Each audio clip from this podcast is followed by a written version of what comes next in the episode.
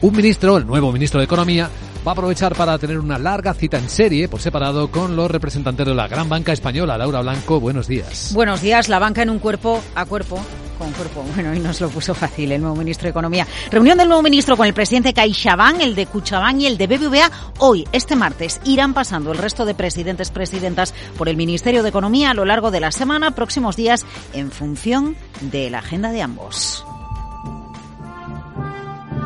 Pues reuniones capitales, Luis Vicente, el ministro de Economía, el nuevo con los bancos, con los banqueros españoles. Reuniones que se producen a las puertas de la presentación de resultados anuales de bancos. Todos los banqueros van a hablar en los próximos días en rueda de prensa y todo apunta que lo harán tras presentar beneficios de 2023, récord o casi récord, con fuente subida en márgenes de intereses. La banca llega tranquila porque la mora en el sector financiero está controladísima. Fíjate el último dato del Banco de España, nos dice que en noviembre la mora ha bajado al 3,57%. ¿Qué nos explica el Ministerio de Economía? Bueno, pues que los encuentros que hoy empiezan se enfocan con ánimo de escucha y compromiso de diálogo en esta legislatura. Es la postura oficial del Ministerio. Pero sí, Luis Vicente, hay una patata caliente en las reuniones de cuerpo con los bancos y la patata caliente es esta. Se van a prorrogar por un año los gravámenes a los beneficios extraordinarios tanto del sector financiero el impuesto a los bancos que se prorroga, que se quiere hacer permanente, lo dijo Sánchez en su última comparecencia del año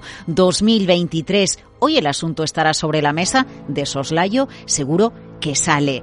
Em, el impuesto a la banca, clave. Las reuniones de cuerpo con los bancos llegan en una semana importante, porque es la primera del año en la que se reúne el Banco Central Europeo y aunque no se esperan cambios en el precio del dinero, sí un mensaje más claro sobre las fechas de las bajadas de tipos por parte de Christine Lagarde. Llega también el día en el que el Consejo de Ministros autoriza la urgencia, el trámite de urgencia de la Autoridad de Defensa del Cliente Financiero. Es a la que vamos a poder recurrir los usuarios financieros a presentar reclamaciones bancarias de seguros y de inversión y que nos va a atender en un plazo máximo de 90 días. Tenemos nuevo ministro de Economía en un año clave para el sector financiero y no solo por los tipos de interés, Luis Vicente.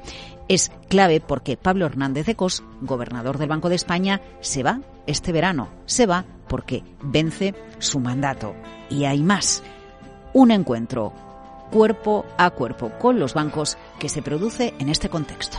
Un compromiso claro por parte de este Ministerio, pero por parte del Gobierno es seguir garantizando ese marco jurídico de confianza y que dé seguridad a las propias empresas. Reducir la jornada laboral a 37 horas y media semanales beneficiará de forma directa a más de 12 millones de personas asalariadas en el sector privado. Los empresarios, los autónomos siempre nos, nos van a encontrar. Avanzar en el necesario cambio de los usos del tiempo en nuestra sociedad y sobre todo teniendo derecho a vivir.